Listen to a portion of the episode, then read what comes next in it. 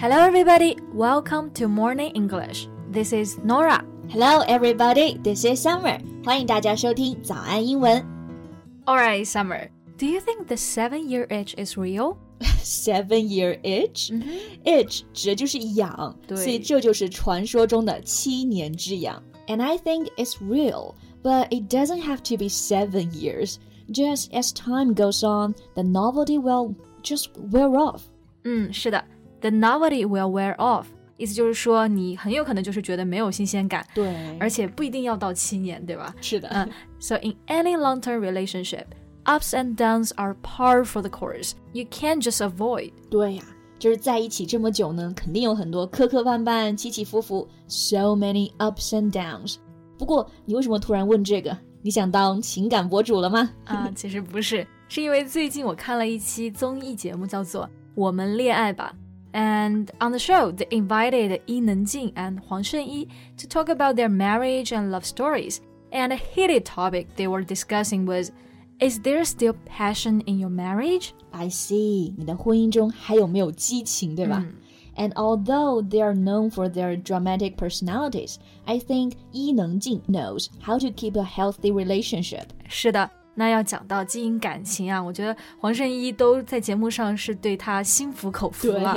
而且的确，伊能静自己也很喜欢秀恩爱嘛。对。Um, I think for everyone, the ability to talk about relationship is very important. So maybe today we can talk about it. Okay. 那我们今天就英语老师再兼职一下感情博主，和大家聊聊这个话题。All right. So Norah, what's your takeaway from the show you mentioned before? Did you learn anything new about relationship? Yeah, I've got a few. The first one is about the seven year itch. Really? What about it? So, if you feel your relationship is stagnant or boring, look around at your life as a whole. Is your relationship stagnant or is your life stagnant? Wow, that's quite sharp. 没错啊，就是说七年之痒，到底是说感情停滞不前，还是你的生活停滞不前，对吧？嗯，然后呢，这里说感情停滞不前，没有新鲜感或者活力，这个状态就可以用这个词来描述：stagnant。 Right. It means not changing or making progress. We can say the water is stagnant or the economy is stagnant. Yeah. So you mean if you feel the seven-year itch, your partner might not be the cause.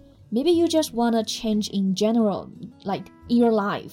对，就是感情只是生活的一部分嘛，所以如果感情停滞不前呢，很有可能其实是因为你的生活也在停滞不前。对所以遇到了七年之痒，可以先检查看看是不是自己的生活足够有活力。 That's a good point. Yeah.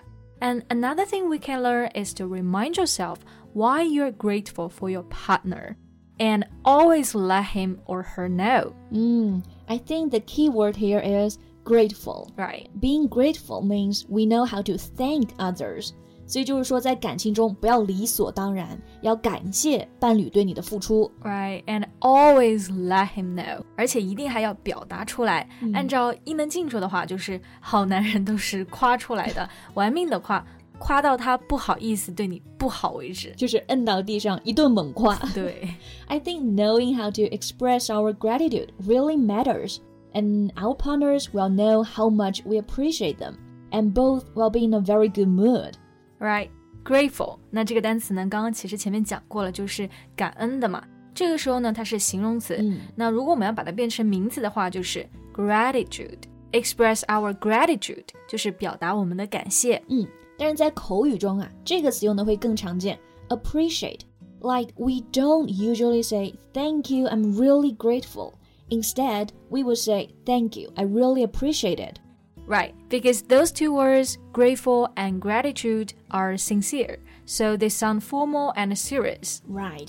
那我觉得会夸人呢确实重要，但还有一件事情也很重要 ，That's to be their loudest supporter. Right, to be the loudest supporter，、不是说要做那个最吵的支持者，而是说要成为喊得最响亮、最有力的那个支持者。 Yeah，内心里真正支持你，这样的感恩才夸人才有意义嘛。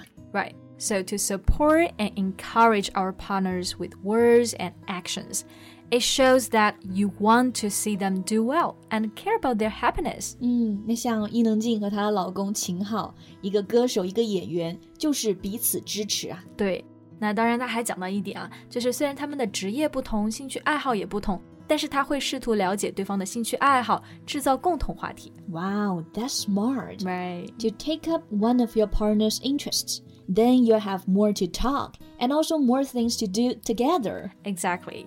So here we can use this phrasal verb, take up. It means to become interested in an activity and to spend time doing it. 嗯，take up 这个就是表示说对某事感兴趣，开始做。嗯比如说我突然就很想学跳舞，then I can say I took dancing up. Right. 那 Summer，我想问的就是你有没有关注过伊能静的微博？ 嗯，好像没有，怎么了？其实就是每年秦昊过生日的时候啊，他都会写小作文跟他表白。哇哦，高调的撒狗粮哎。Right. But it's not a bad thing to show affection in public at times, as long as it's not over the top displays of affection. 嗯，as a girl, I get it. 不知道大家有没有听说过这个缩写啊？PDA. 对，PDA 就是撒狗粮。 Right, it means public display of affection. Right. Display 就是展示，affection 就是两个人之间的感情，所以它意思就是说，在公众场合有这种比较亲密的举动， 大家有没有感受到恋爱的酸臭味？有，每次我看他的小作文，我都感觉到鸡皮疙瘩都起来了。But I think a quick hand squeeze or a peck on the cheek won't make others feel uncomfortable.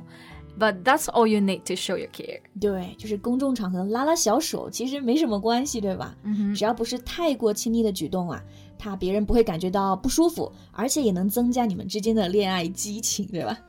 不过像那种太过火的，我们就可以说 over the top display。over the top 就是夸张的意思。对。And besides this, I also found this idea very important for a healthy relationship. Mm, that is to let go of the need to have a perfect relationship. 嗯，let go of 就是说释放、释开， 所以整句话就是说不要想着有完美的感情，对吧？Right. If you find that you need everything in your life to be perfect, or at least to appear perfect, you're in trouble. Agreed.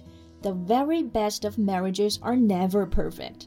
Fairy tales are perfect, but those are not real life. 对，那其实伊能静之前的感情经历，相信大家也或多或少的知道啊。对，其实并不太完美。嗯那她和秦昊呢，有时候也会有小矛盾，但是没有感情就是完美的。Right.